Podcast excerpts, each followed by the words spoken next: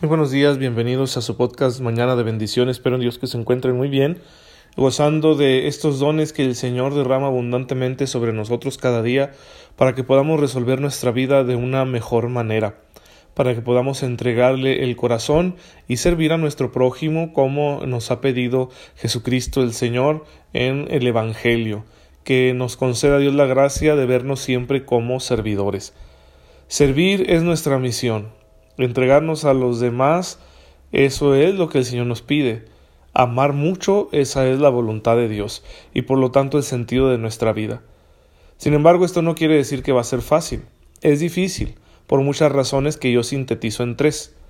Primero, porque somos frágiles. No siempre vamos a resistir eh, las diferentes pruebas que vamos encontrando mientras queremos servir. Por ejemplo, alguien se casa y forma una familia y entonces quiere servir a su familia, sacarle adelante, que crezcan, pero va a enfrentar muchas dificultades y ahí choca nuestro proyecto con nuestra fragilidad. Segundo, somos pecadores y vivimos bajo tentación. Entonces hay muchas pruebas a las que nos vemos sometidos y no siempre respondemos de la mejor manera y en ocasiones nos dejamos llevar por las sugerencias del maligno que se nos presentan en esas tentaciones. Y en tercer lugar porque eh, tenemos una tendencia a buscar la felicidad de una manera egoísta y eh, pronto vamos a ver cómo se genera en nosotros cierta insatisfacción porque no hemos sido capaces de darle gusto al gusto, ¿sí? de llenar lo que nuestro egoísmo nos pide, ya que tenemos que cumplir con muchas tareas, obligaciones y exigencias que suelen ser arduas, suelen ser duras, difíciles de conseguir. Y como que nuestro sentido del deber va por un lado, mientras que nuestro egoísmo va por otro, y eso nos tiene en una tensión constante.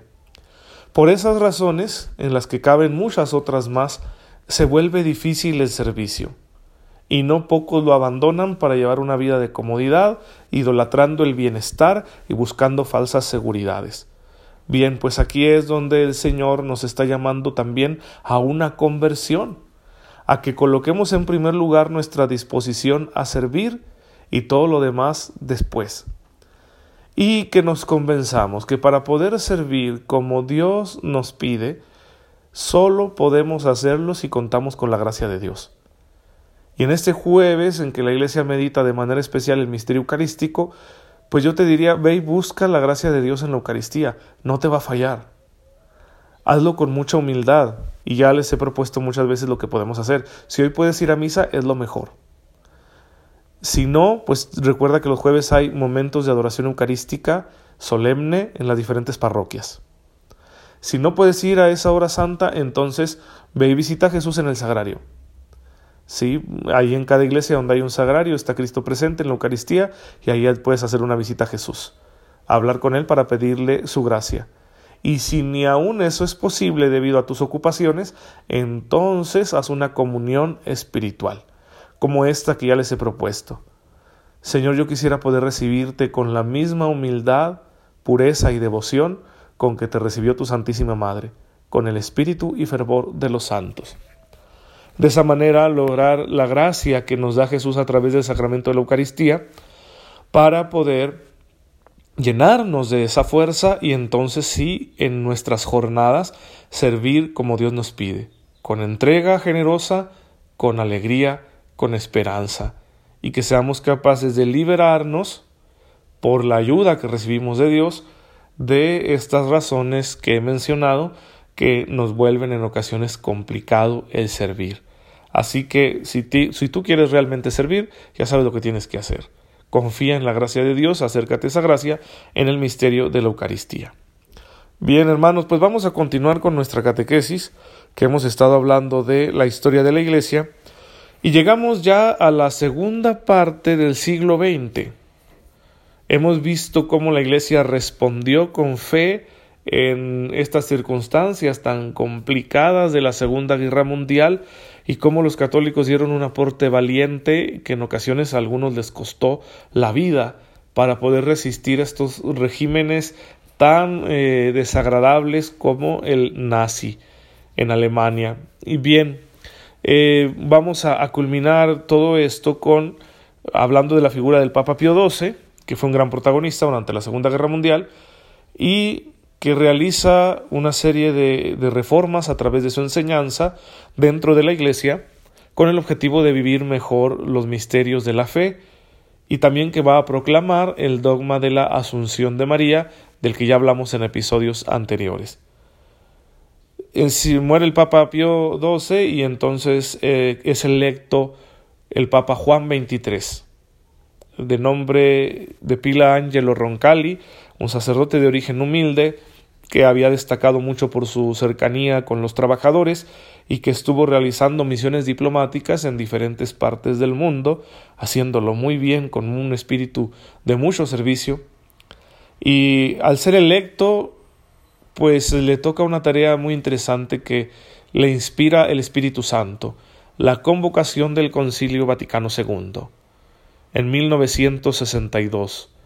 Eh, por la necesidad que hay dentro de la visión que tiene el Papa San Juan XXIII de hacer un lo que se llama un ayornamento, esta palabra italiana que podríamos traducir por una puesta al día.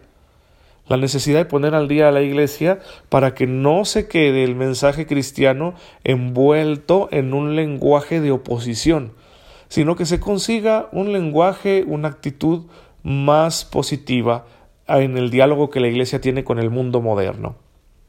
Y en ese sentido, hay que superar ciertas barreras culturales para hacer más comprensible el mensaje de la fe a los tiempos modernos.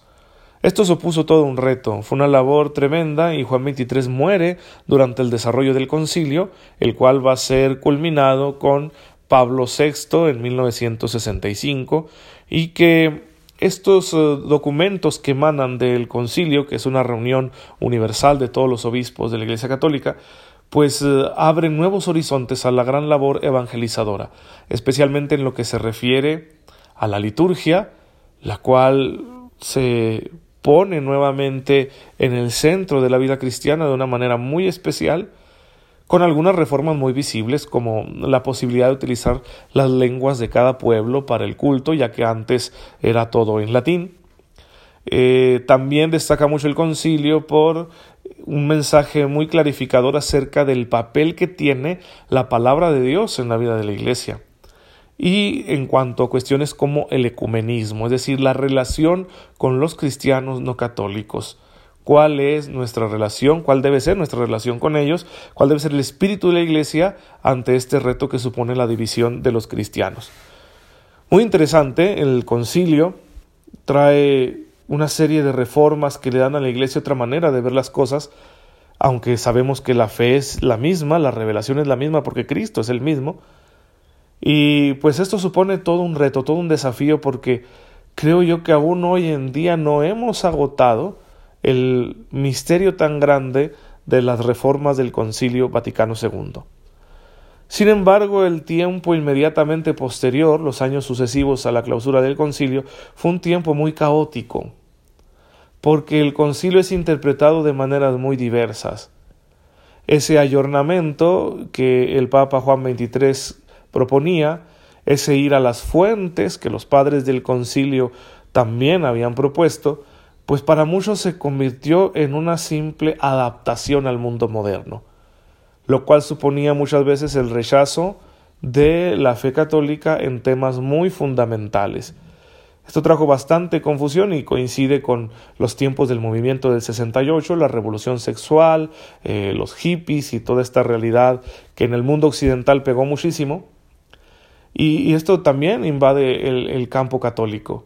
Y empiezan las deserciones de los sacerdotes, empiezan a prosperar este, ideas eh, pues yo calificaría de heréticas, ¿verdad? Dentro de la teología de la Iglesia, congregaciones religiosas que van perdiendo su espíritu original, escándalos y muchos conflictos intraeclesiales, que va a ser muy interesante poder observarlos, conocerlos, porque aún repercuten hasta nuestros días. Y yo lo que descubro es una muy fuerte tentación de abandonar los esquemas tradicionales en los que se había propuesto la fe, con eh, la idea de actualizar el mundo de la fe pero contaminándolo con ideologías. Se tergiversa la naturaleza de la fe católica para colocar en su lugar ideologías que buscan una transformación utópica del mundo a través de medios revolucionarios, algunos no admisibles éticamente. Y esto supone una crisis para la fe, porque nos damos cuenta de que no nos anunció Jesucristo el Evangelio para realizar esas tareas de transformación violenta del mundo. En ocasiones se ve como la fe queda instrumentalizada y reinterpretada a través de otros esquemas teóricos como el del marxismo. Y entonces no puede ser así. Serán los tiempos en que surja, por ejemplo, en América Latina con mucha fuerza la teología de la liberación, que busca reinterpretar toda la impronta de la fe desde un punto de vista marxista, comunista. Son los tiempos fuertes del comunismo en el mundo entero. Son los tiempos de la Guerra Fría. Son los tiempos de la amenaza nuclear. Son los tiempos de movimientos emancipadores en diferentes eh, lugares del mundo, tanto dentro del movimiento obrero como dentro de otros movimientos, como por ejemplo el feminismo. Y si bien en estos movimientos liberadores hay una serie de valores que podemos compartir, los esquemas teóricos y antropológicos que manejan son incompatibles con la fe cristiana y la Iglesia deberá responder al respecto. Así que tenemos unos temas muy interesantes para reflexionar y descubrir cómo la Iglesia supo superar también esta crisis y cómo hoy en día la sigue trabajando, ya que sus efectos llegan hasta nosotros. Y esa es la Iglesia del posconcilio. Eh, un capítulo muy interesante de ver cómo un espíritu de reforma muy bueno, que nos ayudará a responder de mejor manera ante los retos que nos presenta el mundo moderno, pues también implicó una sacudida muy fuerte en la que no todo fue bueno. Así que tenemos un análisis muy crítico que realizar al respecto. Ojalá que podamos seguirlo haciendo en los eh, episodios posteriores. Bien, yo quiero terminar con la siguiente reflexión porque me gusta que estos aprendizajes que vamos haciendo acerca de la historia de la Iglesia, pues los reflejemos en nuestra vida personal. También nosotros, en nuestra vida personal, familiar y dentro de nuestras parroquias, nuestros grupos de fe, queremos hacer reformas para responder mejor a los desafíos que como cristianos encontramos en nuestro día a día en la época actual. Sin embargo, este espíritu de reforma no siempre es bien encausado y luego nos vemos en una crisis todavía más fuerte. ¿Cuál sería mi propuesta? Recordemos que nuestra fe debe estar muy firme en una cosa que no debemos perder de vista, que el Señor nos pide un amor radical, nos pide santificación. Si nosotros abandonamos la idea de la santificación y tomamos solo la de la reforma del mundo, vamos a cometer un error muy grande. Porque nosotros como cristianos no debemos olvidar que si bien los sistemas en los cuales se desarrolla la sociedad actualmente son perfectibles y deben perfeccionarse, es el hombre el que hace los sistemas. Y si no somos capaces de superar la crisis radical del hombre que es el pecado, entonces por más cambios que hagamos en los sistemas, todo se volverá a echar a perder. Porque es el hombre corrompido por el pecado, el que crea todos los sistemas en los cuales se desarrolla su vida personal y social. Así que tú puedes tener el mejor sistema, el mejor método, en el campo educativo, económico, cultural, social, político, etc. Y no tener los resultados que esperas porque el hombre lo echa a perder todo de nuevo. ¿Sí? Vamos a poner ejemplos. Eh, un ejemplo muy práctico. Durante mucho tiempo hubo en México impuestos a la tenencia de autos, que en su origen pues se buscó con ellos subsidiar la participación de México como anfitrión en diferentes eh, acontecimientos de carácter mundial, como eran los mundiales de fútbol y las Olimpiadas. Sin embargo, el impuesto se quedó. Y luego se ha convertido en una cuestión monetaria de la que se han servido los gobiernos federales y locales, pues para estar llenando sus arcas. Y ya sabemos que no siempre se respeta el destino que se debe dar a ese dinero. Ya no hemos sido anfitriones de estas cosas mundiales y seguimos pagando esos impuestos maquillados. Antes era un impuesto más justo, el impuesto de la tenencia. Tienes un mejor carro, pagas más. Hoy en día todo el mundo paga replaqueos constantes, revalidaciones vehiculares. Son solo situaciones de control monetario por parte de la recaudación de impuestos que realiza el gobierno en sus diferentes niveles. Y esto afecta a la economía siempre de los más pobres. Entonces un método que fue bueno en su tiempo, luego se pervirtió y se ha quedado y nos sigue causando muchos problemas. Ese dinero podríamos seguir justificando en que es un impuesto para cosas buenas, para cosas sociales, pero uno se pregunta si la verdad es así. Cuando tenemos un aparato burocrático que crece cada día más y que exige un gasto financiero enorme, mientras que otras cosas que son más urgentes, como los salarios de los trabajadores del Estado, de los trabajadores de la educación, por ejemplo, pues luego no llegan, son retenidos y eso es injusto. Y ahí podemos ver cómo un sistema que al principio era bueno se ha pervertido. ¿Por qué? Porque el hombre está corrompido por el pecado. No debemos olvidar eso y nuestra lucha principal en esta vida es contra el pecado. Si olvidamos el deber de la santificación de cada ser humano, que es el objetivo principal del Evangelio, los aspectos de transformación social que éste tiene se van a pervertir. Y vamos a dar lugar a ideologías que terminarán justificando medios muy malos para poder resolver los problemas sociales. Y no nos puede suceder así. Así que hermanos, no perdamos de vista este objetivo en nuestra vida, aprendamos de la historia de la Iglesia. Señor, en esta mañana te bendecimos y te damos gracias, porque con estos dos milenios de historia nos enseñas cuál es tu voluntad y así que hacia qué caminos quieres que nosotros nos dirijamos. Concédenos la gracia que nunca falla para poder agradarte con todas nuestras obras, trabajando para tu reino, tú que vives y reinas por los siglos de los siglos. Amén. El Señor esté con ustedes. La bendición de Dios Todopoderoso, Padre, Hijo y Espíritu Santo, descienda sobre ustedes y los acompañe siempre. Nos vemos mañana si Dios lo permite.